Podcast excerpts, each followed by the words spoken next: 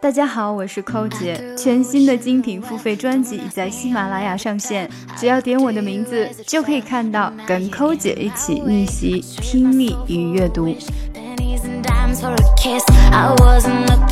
Are you known among your friends and family as a grammar police?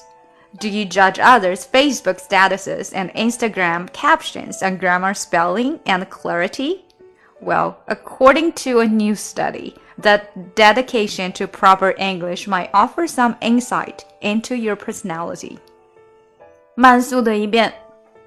Are you known among your friends and family as a grammar police? Do you judge others' Facebook statuses and Instagram captions on grammar, spelling, and clarity? Well, according to a new study, that dedication to proper English might offer some insight into your personality.